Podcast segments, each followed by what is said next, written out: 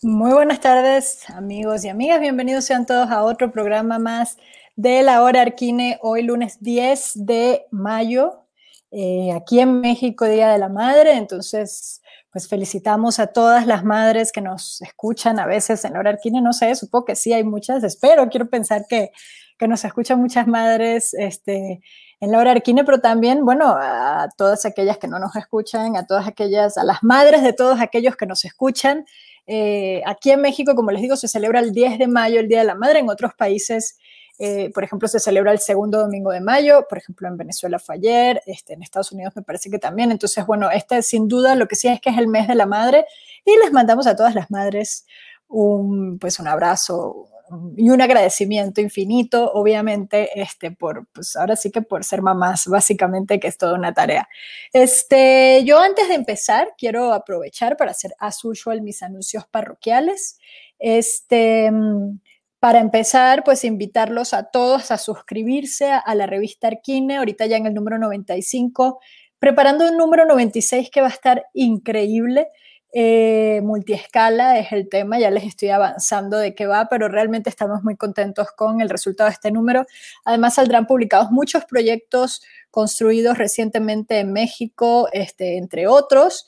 Y bueno, como saben, además este, les pedimos que se suscriban porque por medio de la suscripción les va a llegar eh, cada tres meses la revista a sus hogares y básicamente es una manera también de apoyar, este, como saben, pues con todo esto de la pandemia, las librerías han estado o estuvieron por mucho tiempo cerradas y eso pues temas como una revista son eh, pues digamos, se han visto bastante resentidas y abiertamente queremos pedirles su colaboración para que se suscriban y para nosotros seguir trabajando en los mejores contenidos que les llevamos siempre a ustedes a través de esta revista que ya llega a su número, o en, junio va a llegar a su número 96 y que, cuando lo digo me emociono muchísimo porque eso también quiere decir que dentro de muy poco estaremos en nuestro número 100 y bueno, ya esperamos que sea, como siempre, tratamos de que sea un gran número y estamos trabajando desde ya en eso.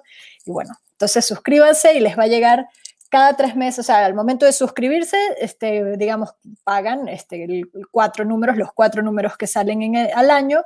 Y básicamente, este, luego de que se, al suscribirse, además les regalamos un ejemplar de cortesía y cada tres meses en su hogar o en su oficina, donde quieran ustedes recibirlo, van a recibir Arquine. Por otra parte, avisarles que ya están abiertas las inscripciones a la Academia de Verano de Arquine. Como saben, estamos eh, pues lanzando en la academia eh, o para esta academia de verano estamos este, lanzando cuatro programas académicos que vienen increíble. Uno es nuestro ya tradicional taller de cómo presentar un proyecto, si tienen su despacho, su oficina o simplemente quieren saber cómo redactar una memoria descriptiva, qué fotografías seleccionar a la hora de contar sus proyectos, cómo realmente, cómo contar una historia desde su proyecto, pues desde nosotros en nuestra experiencia de casi, bueno, 24, casi 25 años, este, pues editando arquitectura, leyendo arquitectura, publicando arquitectura, desde esa misma eh, experiencia y conocimiento, les vamos a contar cómo desde nuestra perspectiva se debe, se debe publicar un proyecto, se debe presentar un proyecto narrarlo y sobre todo también entendiendo las distintas plataformas, ¿no? ¿Qué pasa cuando el proyecto va para impreso? ¿Cuál es la diferencia cuando son proyectos digitales, cuando se cuentan a través de estas nuevas plataformas como pues, Instagram, Facebook o, estas, las redes sociales? Entonces es un taller sumamente útil. Todos nuestros cursos de la Academia de Verano son virtuales, son digitales, entonces genial porque no importa dónde estén, si nos están escuchando desde eh, cualquier lugar del continente, pueden inscribirse y ser parte de este taller. Además, tenemos dos seminarios fantásticos. Uno de ellos es nuestro ya tradicional La modernidad en la arquitectura mexicana, pero esta vez con una vuelta, digamos, de, con un nuevo enfoque, que más que repasar los distintos sucesos o momentos eh, que fueron importantes o que han sido importantes en la construcción de la arquitectura mexicana en ese a partir o a través del movimiento moderno, la idea es verlo en esta edición de ese seminario a través de ocho personajes, ¿no? Ocho bueno, no todos son arquitectos, pero ocho artistas, diseñadores y arquitectos que son figuras claves o son esas piezas claves que han construido o que construyeron la modernidad en México. Entonces está buenísimo. Figuras como obviamente Matías Geritz, Félix Candela, Juan O'Gorman, Mario Pani, eh, Clara Porcet, entre otros. Entonces, por favor, inscríbanse, se lo van a pasar muy bien. Y también nuestro otro seminario, como ya les contaba, es básicamente el seminario eh, Ciudad Feminista, Ciudad del Cuidado, donde vamos a tener a ocho super, bueno, no todas son arquitectas, nuevamente a ocho super panelistas, profesoras, entre las que están Tatiana Bilbao, Saida Mushi, eh, Ana Pujaner, eh, las chicas de Comunal, Jessica y Mariana, también estará eh, Isaac Chinchilla, Vamos a tener a Rosalba González Lloyd, creo que son esas, sí, son seis sesiones, entonces ya las dije todas y, no se lo pueden perder.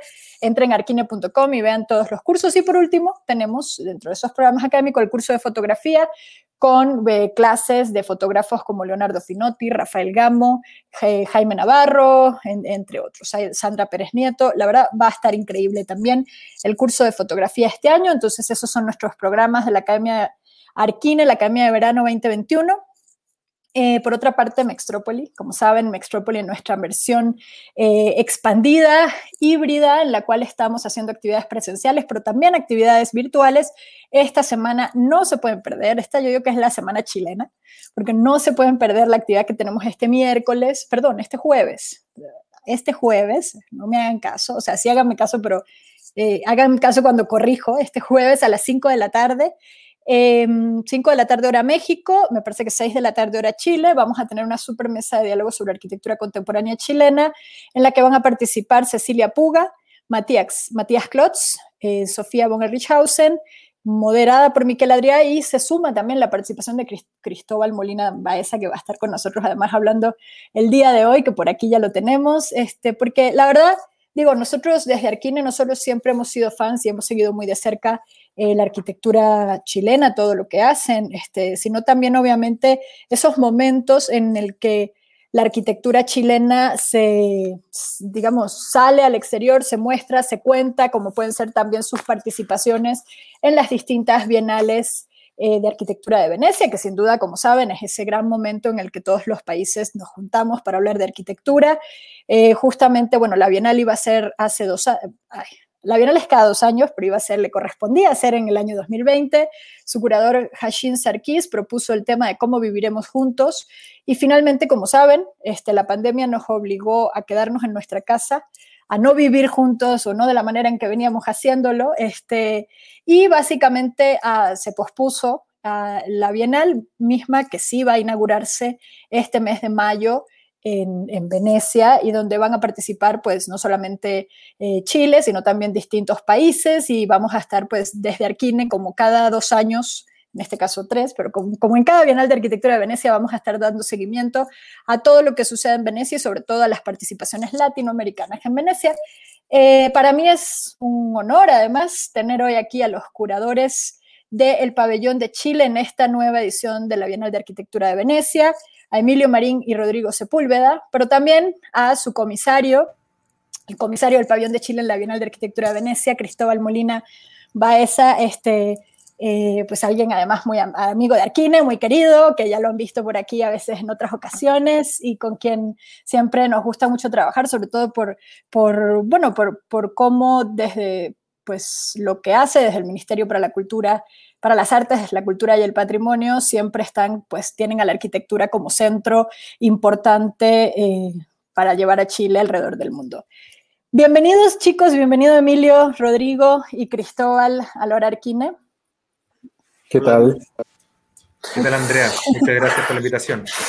Muchas gracias a ustedes por aceptar. Este, para mí, creo que Emilio ya había estado en Honor Arquine hace muchos años cuando... Así es de Liga Espacio para Arquitectura. Cristóbal lo tuvimos más o menos recientemente para hablar de la exposición invierno, imágenes de arquitectura chilena. Y como digo, me encanta inaugurar esta serie de conversaciones sobre pabellones, de sobre pabellones nacionales en la Bienal de Arquitectura de Venecia en esta edición con Chile, porque pues este, son amigos, son cercanos y además siempre nos interesa muchísimo cada una de sus muestras, las hemos seguido muy de cerca desde Cancha en 2012 de Bernardo Valdés y Pilar Pinchar, en 2014 ese León bien ganado de Pedro Alonso y Hugo Palmarola con Monolith Controverses, eh, bueno, a Contracorriente en 2016 de Juan Román y José Luis Uribe, em, como representantes de la Escuela de Arquitectura de Talca,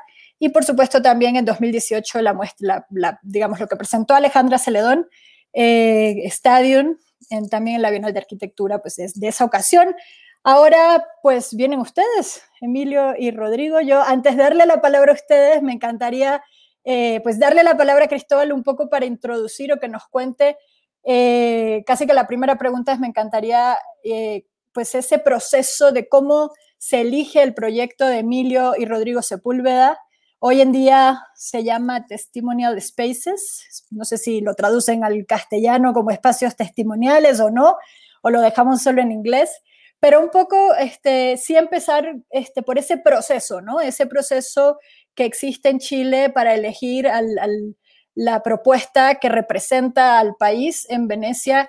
Cristóbal, no sé si nos quieres contar un poquito de cómo funciona, eh, pues, pues eso, ¿no? ¿Cómo, llegan a, esos espacios testimoniales de Emilio y Rodrigo? Andrea, muchas gracias nuevamente. Eh, es un gusto estar nuevamente en este programa. Y mm, para contestar tu pregunta, eh, nuestros pabellones de Chile en la Bienal de Arquitectura de Venecia eh, han sido parte de una gestión de, que está relacionada a la creación de un área de arquitectura dentro de lo que era el antiguo Consejo Nacional de la Cultura y las Artes y lo que es actualmente el Ministerio de las Culturas, las Artes y el Patrimonio.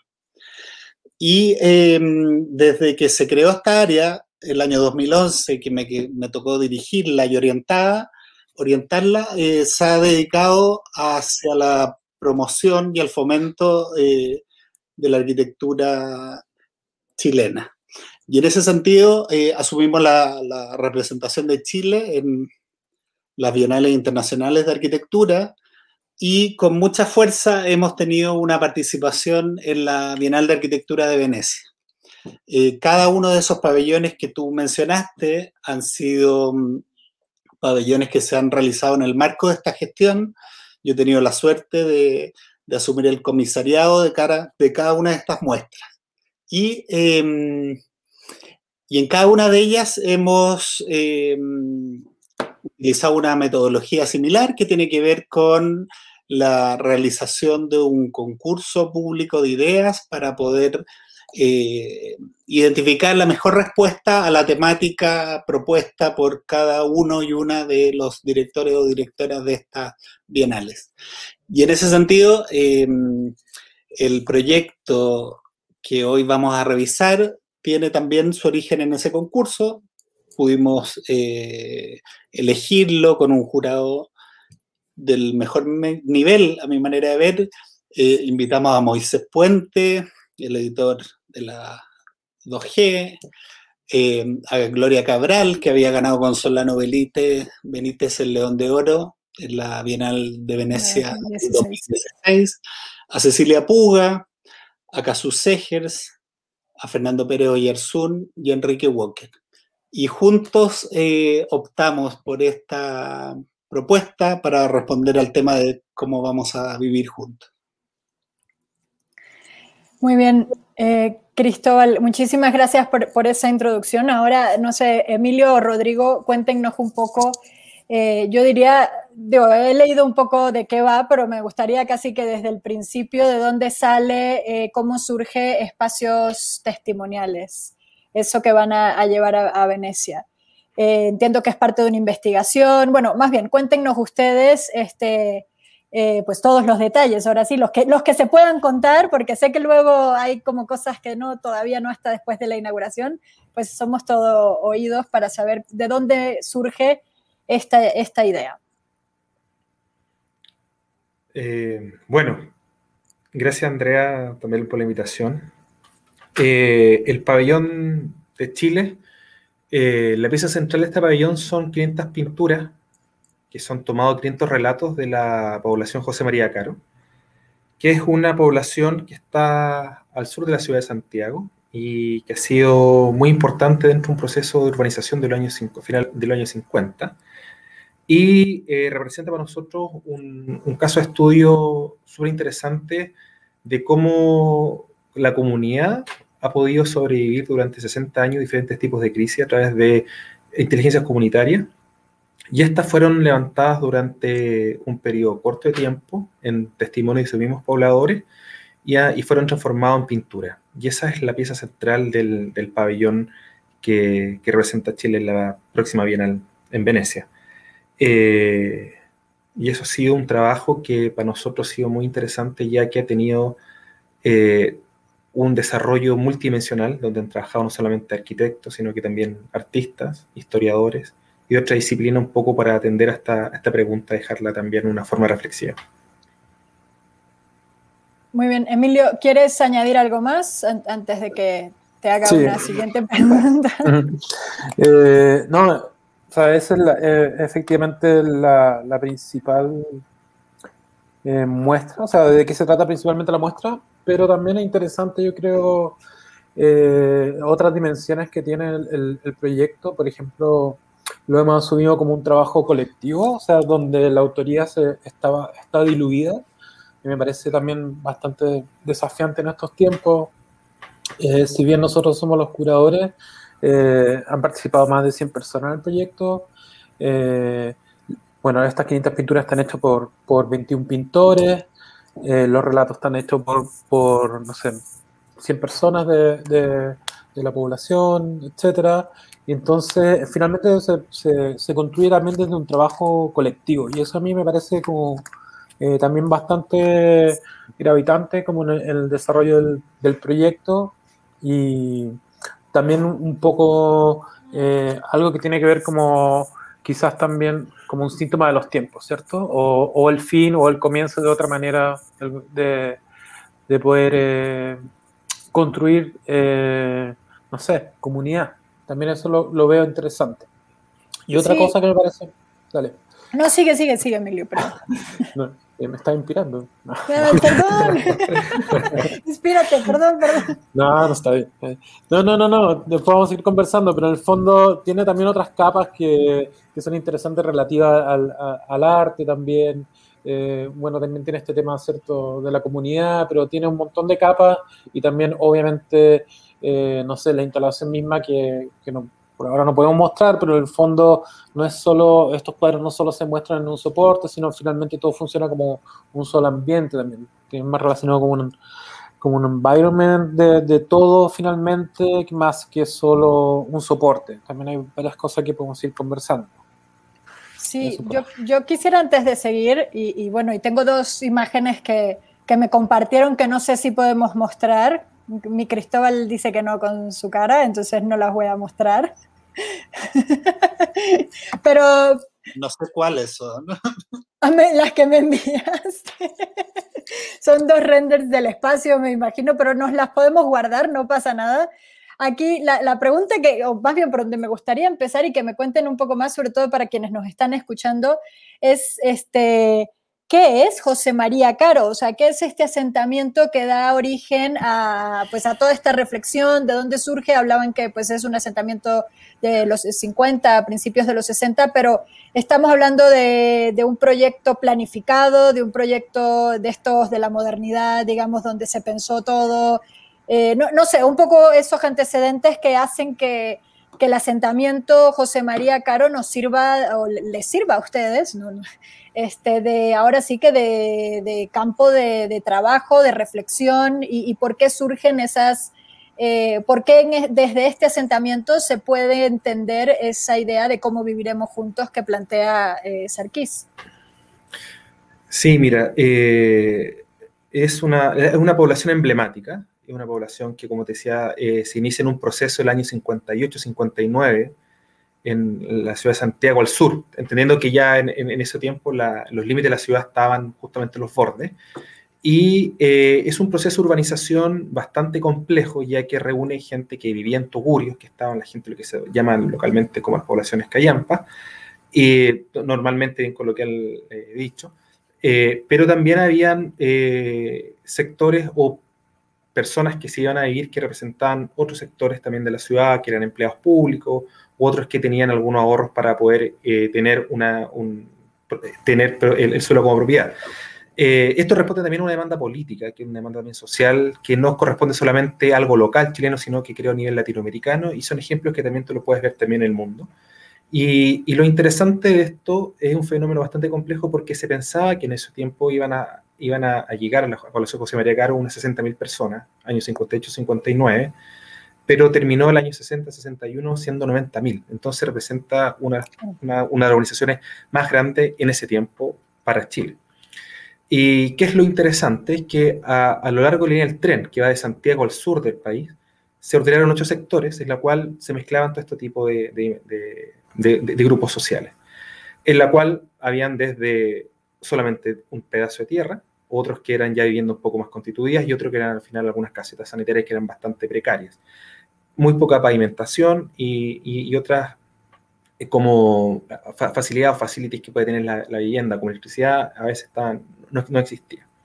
Entonces, ¿qué es lo que observamos? Que es una población que ha pasado durante muchos procesos, tanto históricos, sociales, económicos y políticos en Chile, desde los gobiernos de Alessandri, Frey, la, dictadura, el golpe militar, hasta los tiempos, y, hemos visto que todas estas crisis, que son momentos complejos para, una, comunidad, para una sociedad, para un grupo social, han sobrevivido, han, lo han podido superar. Y es donde ahí creemos que es interesante visibilizar que hay una inteligencia colectiva y que tiene que ver, como, como es conversado, con la comunidad. Y eso creo que lo ves desde los testimonios, que son atemporales y no necesariamente sincrónicos, son asincrónicos, en cual diferentes acciones cotidianas en el espacio van relatando desde una matanza, desde la dictadura, desde un incendio o desde una crisis económica, cómo la, comunidad se organizaba, se ordenaba y también para para poder ir eh, sobrepasando todas estas poco dificultades que, que, que, la misma ciudad reproduce y produce en diferentes territorios. Entonces, eh, para nosotros era, era súper importante ver que eran todas estas como reconstrucciones de, de, la memoria de, del vivir juntos, como ellos han vivido, más que, que eso nos podían dar luces, cómo viviremos a partir de esto, eh, se toman testimonio y se representa un, eh, de, una forma pictórica al óleo para poder esto llevarlo, como voces disonantes, que, que, cada uno tiene una respuesta diferente poder hacerlo.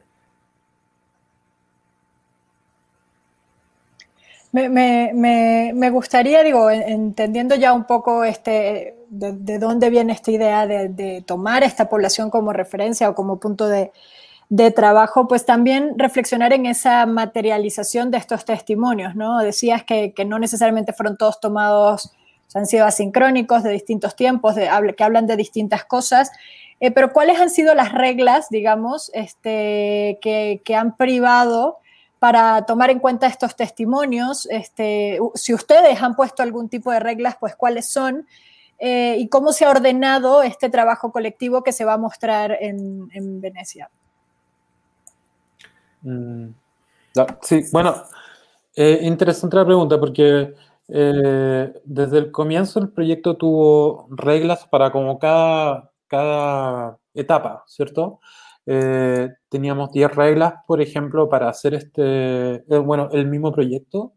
Eh, y esas reglas incluían, no sé, el tipo de preguntas que se iban a hacer, eh, cuántas preguntas se iban a hacer, cuántas personas se iban a entrevistar. eran 10 reglas. después también hay reglas para los pintores que son muy, muy, bonitas, son muy interesantes porque como son varios pintores, ¿cierto? Necesitábamos que pareciera que esto estuviera pintado por una sola persona. Y bueno, el formato, la tela, la manera de el, los ángulos que están ocupando, cuántos colores se podían combinar, etcétera.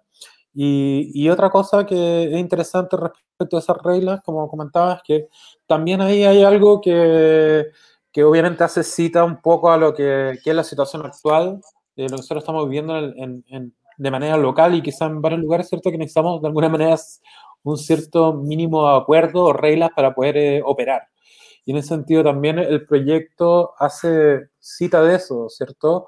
Eh, no directamente, está, está implícito también, y eso también me parece eh, muy interesante como, como de nuevo, como otra, otra capa para poder eh, eh aprender de esa, esa manera, o sea, como, cómo poder como ciertos los relatos no tienen, los relatos hay, hay gente que nació con la población, hay gente que nació, eh, no sé, en el año 2000, por ejemplo, entonces todos estos relatos tienen diferentes arcos de tiempo y de alguna manera cuando se vuelven a poner en escena, eh, vuelven a construir un paisaje que, que, tiene que volver a, a, funcionar. Pero para eso lo que nosotros hicimos es tener esta serie de reglas. Y no sé si me queda algo con eso, Rodrigo, pero... Sí, no, eh, hay algo que yo creo que tiene también con, un tema disciplinar y que lo hemos conversado, o sea, y tiene que ver como en este nudo robusto que existe entre la narrativa, eh, la representación y la arquitectura, y, y, creo que un tránsito que es multidimensional y, y, hay que entenderlo desde ahí, que una forma diferente, a lo mejor más blanda de un proceso creativo que estamos todos acostumbrados desde la concepción del proyecto arquitectónico. Y, cuando aparece la comunidad, cuando aparecen otros actores donde se van poniendo cada disciplina al servicio de la otra, existe un, nuevo producto, o sea, aparece un nuevo proyecto que es totalmente sin autoría, es donde ya lo colectivo eh, empieza a ser lo importante y lo relevante para producir un proyecto de multidimensión y que es bastante complejo. Y, esta relación creo que se dio eh, tomando el testimonio y llevando la pintura y poniendo en un espacio expositivo que es totalmente neutro y que está dentro de la sala de, Arsenal donde está el pabellón de Chile, un poco negando el entorno y llevando la atención a este, a este cosmos, que son voces disonantes que están puestas en la forma de relatar y testimoniar eh, cómo ellos han vivido o están viviendo o vivirán juntos. Y creo que es un, y eso es una pregunta que fueron, que fueron semi-estructura de entrevista y que se fueron metodologizando para que solamente eran acciones y estas pues fuesen óleos y esta vez se, pusieron en un espacio. Entonces creo que eh, eso creo que tiene eh, algo súper eh, interesante y, y, tampoco pretendemos dar una respuesta absoluta sobre la pregunta, sino indagar, aproximarnos desde la representación, desde la narrativa, una forma de responder. Y creo que ese es un valor, un valor que el, el propone. Sí, esa era un poco, o bueno, era una de mis dudas, de, de, mis preguntas que tenía, ¿no? Al final, ¿cuál es el resultado o, a qué se llega? ¿Hay algo, o sea, hay una respuesta de cómo viviremos juntos o simplemente hay muchas respuestas? Este, cuando hablan también de 500 testimonios transformados en 500 pinturas, quiere decir que entrevistaron o se han relacionado o participaron con 500 personas y son todos distintos o, o sea, un poco de dónde, de dónde sale también ese número 500, este, eh, obviamente estaban diciendo hace un ratito que, cuando ya empieza a funcionar el asentamiento, pues ya habían por lo menos 90 mil personas. ¿De dónde sale el número de 500? Quizás es una pregunta tonta, pero eh, es como que me intriga un poco saber si es que 500 personas este, respondieron a la pregunta de cómo viviremos juntos, eh, si hay algún tipo de conclusión o, no, que ya un poco pues abordabas esa, esa, respuesta, Rodrigo, de que la idea no es pues tener la, la, la, respuesta final, digamos, al cómo viviremos juntos, sino abrir muchas, muchos caminos. Pero bueno, es, la pregunta que les quiero hacer, para no redundarme, redundar yo más, es... ¿Por qué 500 testimonios? Este, ¿Cómo surge este número y cómo, cómo trabajaron con esa comunidad? Me han dicho varias veces que pues han trabajado con pintores, con otros artistas, historiadores. ¿Cómo ha sido ese trabajo directo con la comunidad y cómo se han sumado a la construcción de este pabellón? Mira, eh, en primer lugar, eh, pareciera que 500 es un número aleatorio, pero eh, es un número que trabaja en mediciones el, Estado cuando hace intervenciones de recuperación urbana. Eh, si bien es cierto, hablamos de 90.000 personas, pero también hay que ocupar ciertas metodologías que ya se ha trabajado con intervención en un territorio tanto físico como, como social. Y hay una cierta regla, podríamos decir, que para trabajar un barrio, una concepción de barrio totalmente limitada desde, el ministerio, desde, el Estado, 500 eh, familias es un número más o menos que es representativo para ver ciertos eh, resultados, que al final es la métrica que te da. Y es una, una experiencia que, que, habíamos, que he tenido personalmente trabajando años atrás ahí y donde trabajamos también con historiadores. Entonces había un número ya que podíamos abordar y en eso eh, no es que se hayan tomado 500 testimonios directos, sino que para poder hacer el corto, porque el, concurso se juró en el mes de diciembre del 2019 y para las fechas originales teníamos que tener eso para mayo del 2020. Entonces, eh, eh, para poder desarrollar este pabellón era muy importante las reglas y ser súper metódico en esto. Entonces, dentro de las reglas del concurso que nosotros propusimos, la propuesta, era que tenían que ser 100 personas que nos costaran al menos 500 testimonios a través de una pregunta, cómo han vivido los José Americanos, o qué significa, o qué lo ha llevado para poder tener experiencias de vivir juntos en el futuro. Y ese sentido fueron un trabajo que lo hizo Juan Radich, que es un historiador, con un equipo, y en la cual entrevistaron aproximadamente 100 personas, un poco más, y a partir de, como te dije anteriormente, entrevistas semi-estructuradas, preguntas simples, pero que al final la, la, emoción, el recuerdo y el relato era más amplio, pero ahí se, se seleccionó. Pero también los relatos, los relatos, o sea, los testimonios son, son, son cortos, tampoco, o sea, no pretenden hacer, eh, eh, no alcanzan a hacer una historia, tampoco no alcanzan a desarrollarse como personaje, por decirlo de alguna, de alguna manera, ¿cierto? Y creo que es importante porque está más centrado como en una acción, una acción que ocurre en el espacio. las preguntas también están bien enfocadas como en eh, tratar de, de, como de capturar eso. Y había otra, otra pregunta, ¿no? ¿Dijiste algo más? No me acuerdo. Ah. Estoy yo ahora sin, sin micro. Eh, no, la, la, pregunta básicamente era esa. Me, me, interesa esto que dices, que al final las respuestas, o sea, las, las, las, preguntas que le hicieron a quienes viven en esta comunidad, pues eran preguntas eh, cortas que no, no, pretendían construir un relato, porque finalmente el relato supongo es el que se construye en, en, al, al, juntarlas todas. Y hay una parte, leyendo un poco lo, el, el, texto curatorial que, que me gustaría ahondar un poquito más, es en esa idea que hablan de, de, perseguir los recuerdos, pero también las tácticas espaciales. Eh, yo no sé si, si, me puede, o sea, si se pueden compartir esas preguntas, pero eh, cuando ustedes hablan de que lo que buscan es perseguir los recuerdos, perseguir eh, las tácticas de cómo viven juntos en esta comunidad, un poco, ¿qué tipo de, no sé, no, bueno, qué tipo de preguntas? A lo mejor lo más fácil es que nos digan las preguntas si no se puede, pero, pero sí, un poco, este, ¿qué esperaban ustedes encontrar? ¿Tuvieron sorpresas en el proceso? ¿De repente había una pregunta que la respuesta no era más larga o no era lo que ustedes esperaban? Mira, yo creo que en ese sentido eran, como decía Emilio, eran preguntas más bien simples y cortas. No, okay. no pretendían un, una serie de un cuestionario, porque tampoco te daba la, el tiempo y el espacio para poder desarrollarla. Pero sí eh, creo yo que tiene que ver un poco con los recuerdos o anhelos de, de, de, esta ciudad o el territorio que habitaban. Y las tácticas espaciales que nosotros está de, de nuestro eh, statement, tiene que ver un poco de cómo se construía el espacio físico, que eran cuerpos que estaban en el espacio, y como por ejemplo hay testimonios de, por ejemplo, una pavimentación que no existía, y cómo esta comunidad en los años 60 se centraba y se ponía a pavimentar para poder tener ese espacio como pasaje, un espacio juego para los niños, que el día, que en el futuro lo ocupaban en su relato. Entonces hay una serie de acciones que, que ocurren en el espacio y que se fueron construyendo a medida del que iba transcurriendo el tiempo. Entonces, eso es parte también de un relato, es parte de, de, de un recuerdo también. Yo... Sí, me acordé después. No, no, la otra pregunta era, era como este tema de, de, la relación con la comunidad. La verdad, ah, sí, la verdad es que no, no, es tan así tampoco. O sea, yo creo que, yo creo que o sea, conscientemente también tratamos de evitar como, una, como entablar una relación ficticia, porque, porque eso no, no, no, no existe, esa relación con la comunidad directa. Claro.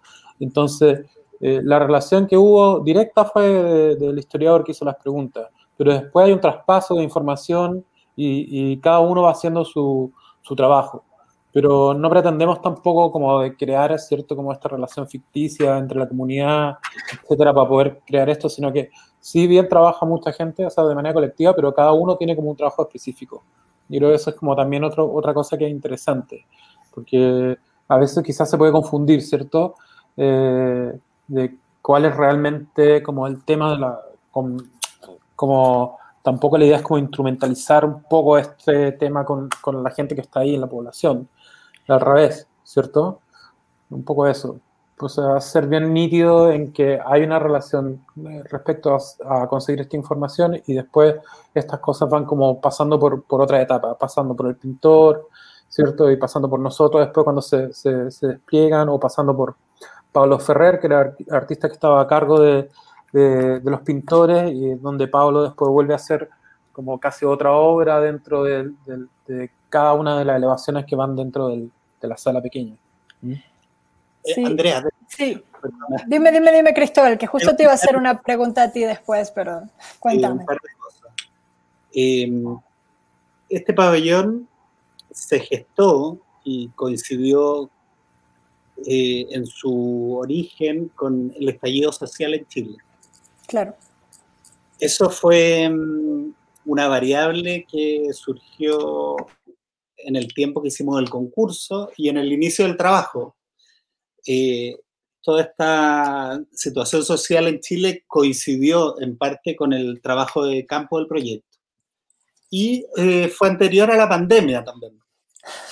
Es decir, fue un trabajo que, mm, que buscó eh, indagar en esta historia de vida en común en, en un periodo bien interesante, o sea, y bien curioso desde el punto de vista social en Chile y por otro lado tan crítico y tan fuerte como ha sido la pandemia. Y el pabellón en sí eh, tiene esta condición como de, de, que, de atemporalidad en eso, porque buscó eh, indagar en estos relatos y hizo toda una reflexión en este momento como circunstancial y en el tiempo nos dimos cuenta que eso era vigente, que estaba válido, que no era necesario actualizar el pabellón, sino que eh, teníamos una, una condición de vida en común que en realidad era una mirada a la historia de la población en todo este tiempo. Y eso era muy bonito eh, cuando nos cuestionamos luego de la pandemia y luego de, especialmente cuando se postergó la Bienal, si el, el pabellón debía sufrir cambios o no. Realmente me pareció muy bonito haber mantenido la propuesta en el tiempo y de que no esté eh, condicionada a, los acontecimientos recientes. Sí, justamente esa iba a ser mi pregunta, Cristóbal, o, apuntaba hacia eso, hasta qué punto si es un pabellón que viene de espacio, de la construcción que surge de un espacio testimonial, o sea, de testimonios, hasta qué punto eh, en, tiempos esos testimonios sí habían tomado o sí habían sido recogidos este, pues, durante la pandemia, y, bueno, ya mencionabas también lo del estallido social, si, si había cambiado en algo o no, eh, o si habían surgido cosas distintas en esos testimonios después de que ese cómo viviremos juntos, pues, pues, no, pues tomó otra circunstancia que era, que era distinta a la, pues a la, que veníamos acostumbrados a vivir. Entonces, un poco entender esos tiempos de cuándo, digamos, hasta cuándo se cierra, si, por decirlo de algún modo, la recolección de esos testimonios y si el, el hecho de, de, pues de, todo el tema del confinamiento había cambiado eh, en la comunidad algo, ¿no? O, si se incorpora algo de esto al pabellón. Emilio. Sí, no, mira, lo que pasa es que los testimonios, como decía, son, son, bueno, primero son muy pequeños, son muy cortos, y lo otro que las pinturas también pretenden ser muy sintéticas. En ese sentido, no, no, alcanzan como a, a ser incluso en un punto a pertenecer a la, a la José María Caro.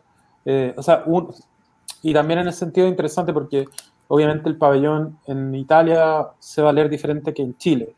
Eh, pero, pero claro, tiene esa virtud, ¿cierto? Que los dibujos tienen ese nivel, o sea, las pinturas tienen ese nivel de síntesis que permiten, permiten ese, esa lectura también. O sea, las acciones de estos personajes en el espacio, que no sé si tuviste algunas pinturas, eh, se pueden entender tan bien afuera como acá. Quizás acá pueden hacer un poco más de sentido. Pero, como te decía, no son unos personajes como de, de la ópera que son reconocibles, al contrario, ¿cierto? Son como un pequeño cuento en ese sentido, eh, nosotros en las pinturas no estamos escribiendo las novelas, tampoco pretendemos, no hay tiempo para desarrollar en, esos pequeños relatos personajes. Entonces, lo que uno ve, de nuevo, eh, eh, son como estas personas que, que, se van desplegando como en, en acciones en el espacio. También hay unas, unas, reglas, por ejemplo, a propósito de lo atemporal, claro, se puede reconocer la población en ciertas dimensiones de la, de la de las casas, características de las casas, pero también se evitó eh, caer en caricaturas, ¿cierto? Como cierto tipo de, de, cosas que la hicieron, por ejemplo, no sé, estoy pensando autos de la época o cierto tipo de materiales también. Entonces eso también hizo que eh, esa escenografía eh, que están en las pinturas también, ¿cierto? Que lo que es la arquitectura eh, tuviera esa neutralidad que permitiera que se pudiera entender tanto acá como en México como en, como en Italia. Entonces, en ese sentido, es como. También eso está. Y es interesante la pregunta, porque es verdad, el ejemplo es muy local, pero, pero lo que se hace es, ¿cierto? Como todo este proceso de síntesis para que efectivamente se pueda comunicar de manera. Eh, pueda funcionar acá como que pueda funcionar en cualquier lado.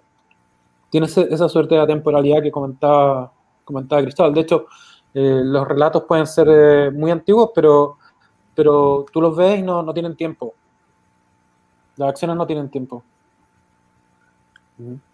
¿Y vas a sumar algo, Rodrigo? No. Sí, mira, eh, hay, hay, algo interesante en eso también que, que son.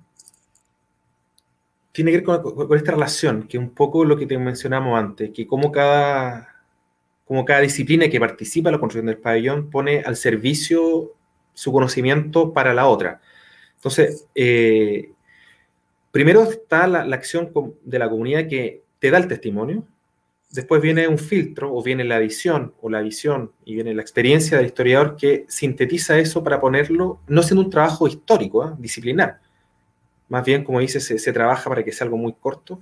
Y la pintura tampoco tiene el virtuosismo de una obra, sino que más bien son, son, son pinturas rápidas al óleo, con ciertas reglas para poder homogeneizar y que sea entendible en varios formatos y esto a su vez se pone al servicio para que esto componga un, total, una, una, una, apuesta total. Entonces, cuando tú entras al pabellón, no va a ser, puedes ver una pintura que te, que te, haga un recuerdo, una relación, un testimonio, que no necesariamente va a estar.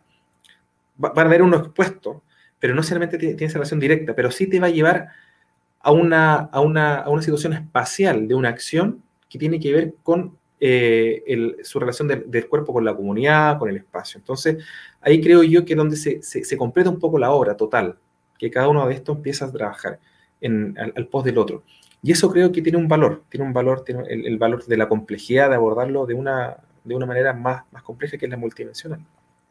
Sí, sin duda, digo, es, sumamente, e, es muy interesante lo que plantean y, complejo también en el momento en el que desde un caso que, como bien decían, parece muy local o es muy local y como decías hace un momento Emilio, probablemente en Italia, o sea, solamente en Chile se lea de una manera distinta y en Italia se va a leer de una manera más general y se va a captar ese todo y no ese detalle que, que ese, no, o sea, no es la descripción de la José María Caro realmente. Y eso quizás es, es lo, lo, que lo hace, por lo tanto, más complejo y más interesante. Eh, y, por supuesto le da ese nivel de capas que hace un rato también, también mencionaban. Aquí, digo, no, sé quién de los tres, incluso Cristóbal, pero generalmente también Chile, y lo digo un poco a partir de otros ejemplos de las muestras anteriores, también parte como de un ejemplo local o de un caso local que puede parecer muy específico en, esta muestra, pero también en otras, para, para, para desarrollarlo y complejizarlo de un modo de que realmente terminen siendo temas más universales o temas globales. Esto es simplemente una coincidencia de las, de las últimas muestras eh, o, hay una línea, una tendencia este, de que realmente eh, las cosas se explican mejor si partimos de un ejemplo. Mira, yo creo que en eso tenemos una responsabilidad, en el sentido de que mm, nuestros concursos siempre se han orientado de una manera y han buscado un, un resultado que sea el mejor entre las alternativas que hemos recibido para representar a Chile en la Bienal de Venecia. Y em, siempre hemos buscado una mirada contemporánea a, estos problemas que se han planteado desde la dirección de la Bienal, pero hemos eh, tratado que ese problema sea abordado desde Chile es decir, que haya una mirada a un problema arquitectónico que se pueda identificar en Chile, pero que al mismo tiempo tenga mm, esa mirada más bien de un interés más bien global. Es decir, que sean temas que estén relacionados con, Chile, pero que estén en sintonía con estas prácticas curatoriales contemporáneas y que esos casos que hemos llevado a los pabellones tengan eh, algo que puedan ser reconocibles para cualquier persona que visita a la Bienal. Entonces creo que ha sido un esfuerzo muy grande en, plantear casos de estudio y en ese sentido esos casos que han sido cada uno de los pabellones diferentes, han, hemos buscado que haya un esfuerzo de, de que esa presentación y esas temáticas sean llevadas a un lenguaje expositivo, curatorial, que sea de interés de, a nivel internacional. Y, bueno, y claro, estamos a 15 días, quizás, escasos 15 días de, inaugurar y también para los que nos están escuchando, entiendo que, que, lo que queremos es como entender, ver cómo es, este, sobre todo como arquitectos, que tenemos como esa necesidad de, de ver la imagen, de entender el espacio, cómo, cómo son o de qué tamaño son 500 pinturas que representan 500 relatos, cómo van, y, pues eso es parte de lo que estaremos, pues ahora sí contándoles, pero no sé, Emilio y Rodrigo, si nos pueden, ya creo que lo han dicho más o menos, pero si pueden avanzar un poquito más de dimensiones, de, de, formatos, colores, este, nos ayudaría mucho para entender qué es lo que se va a ver en Venecia. Mira, no, se puede. vamos en clave. Igual todo el proyecto está codificado, así que no existe el nombre, no existe autoría. No hay autores. Toda la autoría está diluida en la comunidad, entonces eso es un valor en sí mismo. Mira, Andrea, eh, en sí, eh, bueno, el, pabellón que, tiene Chile son, son dos salitas y en la, principal es donde hay una caja expositiva dentro de la misma sala, que tiene, eh, donde se contiene como en, casi a la altura de 4, casi 5 metros de altura. Entonces se disponen unos formatos de pintura que son aproximadamente como 40 por 30. Y es un formato para todo, para poder haberle dimensionado. Y dentro de esos, claro, estaba, estaba puesto con una regla el formato para poder eh, identificarle y ver toda esta, toda esta composición más compleja. Y también desde la, desde la regla de la misma pintura había cuatro colores, eh, había un tipo pincel, dos pinceles, todo muy ordenado para que los recursos también hablaran de un poco la homogenización de que fuese como una sola mano, teniendo en cuenta que son 21 pintores, teniendo la dirección artística y editorial de primero de Pablo y también junto con nosotros. Eh, creo que eso es interesante. Eh, la, sala expositiva, que un volumen está apuntalado, que un poco niega un poco la, misma sala para, para, poder estar ahí. Y la, y la primera antesala tiene ya un poco que ver con mostrar un poco la población y algunos, algunos testimonios que van a estar puestos. No sé, Emilio, si puedes dar un, una Dijiste breaking news. Ah, dije todo. No la quiero ver. Eh, no, no sé. Eh, bueno, el tipo de pintura, eso que decía Rodrigo, también es interesante, creo, como, como no, no pretende ser, o sea, él, también el pintor tenía que abandonar un poco su talento, ¿cierto? Y está abocado como en otro, o sea, pintar de una manera tenía que estar, digamos, si bien son historias cotidianas, entonces la idea es que fueran como acciones que se convirtieran en, como, eh, o sea, no estamos buscando una cosa épica en la pintura, ¿cierto? Eh, hay un pintor que, que nosotros miramos harto, que era Neil Genei, no sé si te lo ubicas, eh, tiene una serie de pinturas que se llama Bad Painting, que fue como importante también como para mirarlo harto. Eh, también estas esas cosas japonesas, eh, ¿cómo se llama? Genji. Genji, la historia de Genji, también era algo... mencionaban, perdón que interrumpa, pero justamente cómo fue la selección de estos 21 pintores, o sea, cómo hubo, ha mencionado a un pintor como, como a cargo, pero un poco cómo fue la, la pues esta selección de los 21, más allá de, intereses, este, ¿cómo llegaron a decir, pues son ustedes 21 los que tienen además tanto tiempo para hacer 500, 500 Sí, igual fue, fue un tema de eso también. La logística entre medio de la pandemia y acá los temas locales. eh, sí, eh, ¿cómo fue? Bueno, Pablo estaba a cargo de esa parte, Pablo Ferrer, pintor. Pablo Ferrer. Yo había trabajado, eh, no trabajado, pero había visto algunos trabajos, o sea, lo conocía así, pero no había trabajado directamente con Pablo, creo, y tenía un, varias tenía un proyecto que me gustaba mucho siempre, que es una muestra que él hizo, lo puedo contar porque me gusta mucho contar esa historia, que él hizo una muestra que era una maqueta, fue a ver su exposición en el Museo de Arte y era una maqueta que él había hecho de donde él había vivido. Y esa maqueta, obviamente se veía muy bien, era un edificio total, pero el edificio lo había hecho de memoria. O sea, quiere decir que no había ni una medida que correspondía con la realidad. o sea, ni una. Eh, había pedido a un asistente que construyera esta maqueta y se veía muy verosímil, se veía, se veía impresionante, ¿cierto? Pero no había, o sea, todas las medidas eran aproximadas, él se acordaba más o menos de cuánto era esto y lo otro, y a mí esa cuestión me quedó dando vuelta mucho tiempo.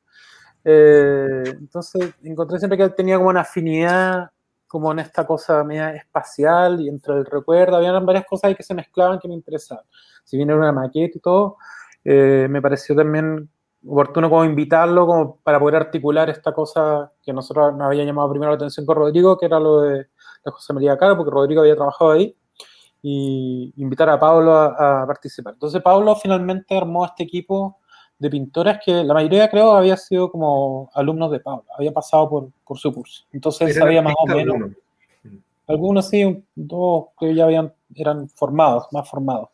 Pero la mayoría eran como buenos no sé, él consideraba que podían responder bien al tipo de encargo y porque, claro, también no necesitaba tampoco pintores que tuvieran como, por eso decíamos como con tanta, no sé cómo decirlo, personalidad, ¿cierto? En la pintura, porque les iba a costar más quizá abandonarse eh, de, su, de su autoría.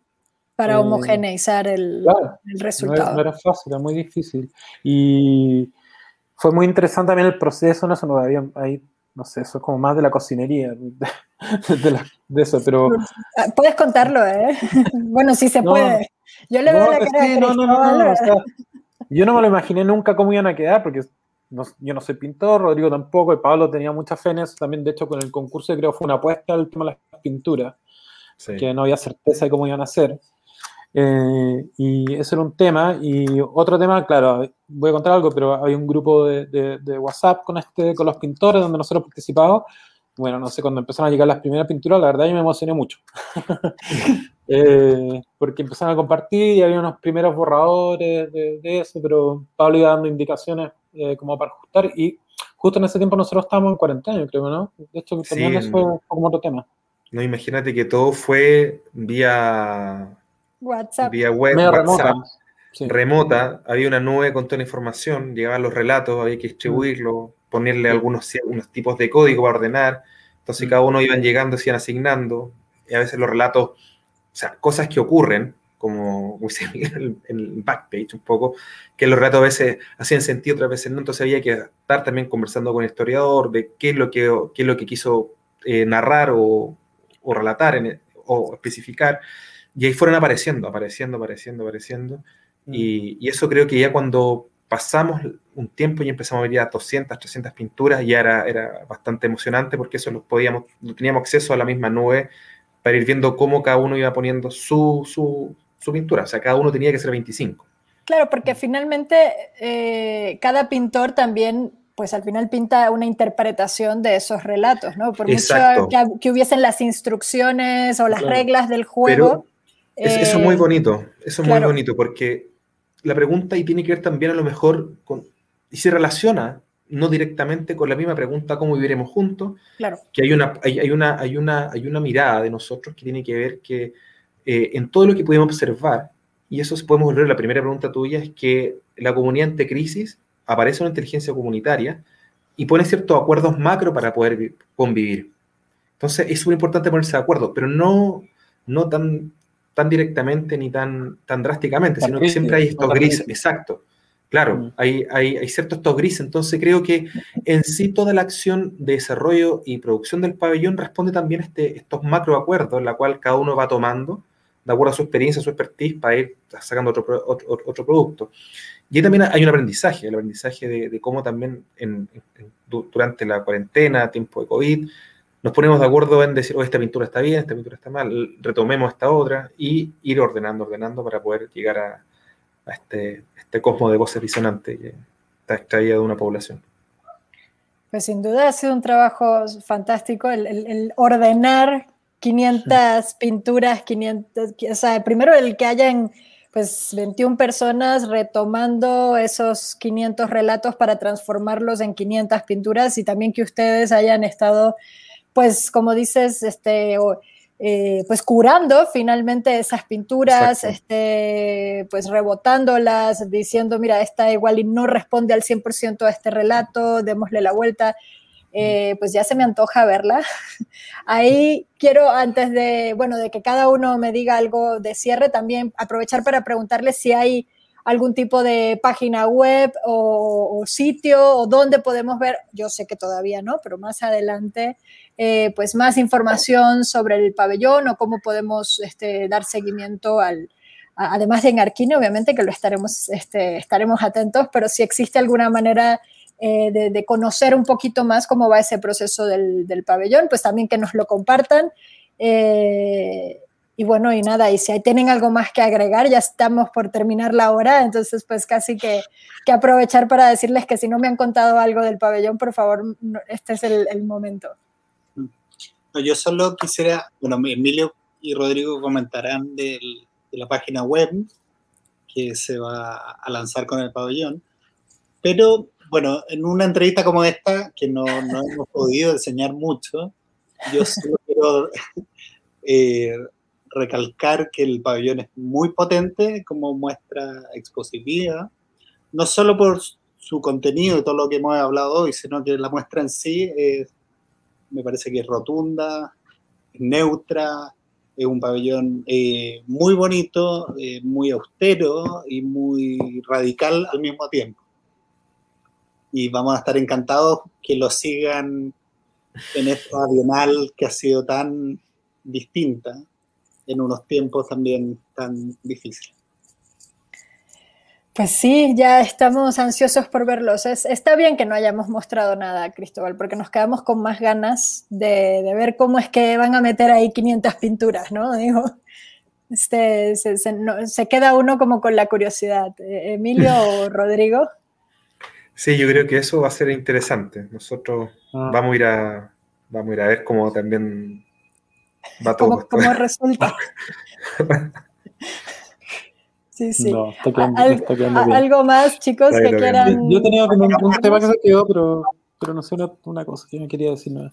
No, que también había un tema con el tipo de representación al mm. óleo, que también era una, eh, no es como de la tradición de la arquitectura mm. y también a nosotros por lo menos nos parece interesante volver a revisar eso porque obviamente, por lo menos para mí AutoCAD y bueno, el Festival de Isométrica que da vueltas por, por internet son súper duras, ¿cierto? Y no alcanzan a, no sé, quedan muy cortas, ¿cierto? En, su paleta, de, su rango de expresión y bueno, eh, había un tema con eso porque nosotros, a propósito de ese nudo que decía Rodrigo, por un lado se cruza eso, ¿cierto?, del, del, óleo mucho más expresivo, pero al mismo tiempo nosotros estamos ocupando todas estas pinturas como con un ángulo 30-60, por ejemplo, que también ahí viene como de la tradición de la representación arquitectónica. Entonces ahí se, se hace ese nudo que hablaba Rodrigo, que era algo que se había quedado, yo creo, en la conversación. Eso, yo también estoy ansioso de verlo. bueno, y la web es, eh, bueno, la vamos a lanzar eh, con la inauguración del pabellón no sé si podemos dar el nombre, pero la vamos a subir, que es www.testimonial-spaces.org. Esa la, tenemos, es donde se muestran las cuatro dimensiones del pabellón, que es eh, el espacio, está el tema de, las pinturas y, y también la misma, la misma población. Entonces creo yo que va a ser eh, interesante verlo, una página muy bonita, bastante dinámica y en la cual van a poder ver en más detalle la, propuesta. Y el Instagram, tenemos un Instagram que, está activo y donde vamos subiendo relatos, vamos subiendo alguna más información de eso. ¿Cuál es el Instagram, Rodrigo? Es, déjame, es arroba testimonial guion bajo spaces. Ok, perfecto. ¿sí? para que los que nos están escuchando lo sigan desde ya y estén recibiendo las primicias desde Venecia este, de, este pabellón que, sin duda promete muchísimo. Eh, Cristóbal.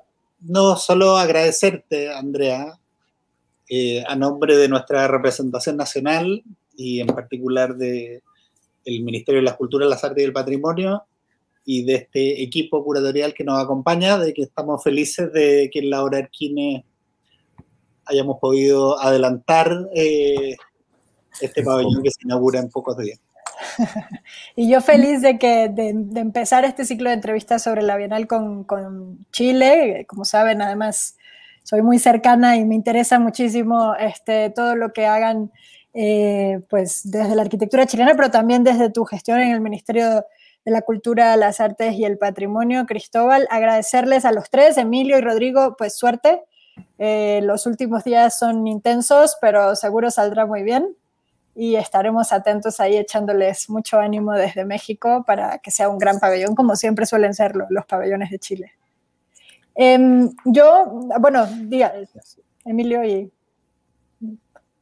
Ah, Ah, no, no, darte las gracias. Gracias. interesante las preguntas, interesante la conversación. Muchas gracias. gracias a ustedes, gracias Cristóbal. Y antes, para despedirme, ya está, estoy, quedo yo sola, pero recuerden este jueves a las 5 de la tarde estaremos en esa conversación, además también gracias al apoyo del Ministerio para la Cultura, las Artes y el Patrimonio, donde participan Cecilia Puga, Matías Klotz, Sofía von Richhausen, Cristóbal Molina nos estará acompañando también y moderada por Miquel Adrià para hablar de arquitectura contemporánea chilena en el marco de la exposición Invierno, Imágenes de la Arquitectura Chilena Contemporánea que está este mes todavía en el Museo de la Ciudad de México y que tienen que visitar. Recordarles también que vamos a estar a través de nuestras redes sociales de Mextrópoli ofreciendo un par de visitas guiadas para la semana, o sea, para el miércoles 26 de mayo a la exposición invierno. Entonces, si están en la Ciudad de México o van a estar en la Ciudad de México ese día, pues apúntense, eh, ya les comentaremos a través de nuestras redes eh, por dónde y cómo funcionará la dinámica, pero lo estaremos dando un recorrido guiado por la exposición, Miquel Adrià y, yo. Entonces, esperamos verlos también por ahí y que les guste la exposición, que está hermosa, de veras. Eh, tienen que verla, tienen que ir a verla porque sí, sí, es un, lugar fantástico. Muchas gracias a todos por acompañarnos y el próximo lunes en la hora Arquine seguiremos con más de Arquine en Venecia, de los pabellones latinoamericanos este, en Venecia y entonces estén atentos a todas nuestras actividades. Hasta el próximo lunes.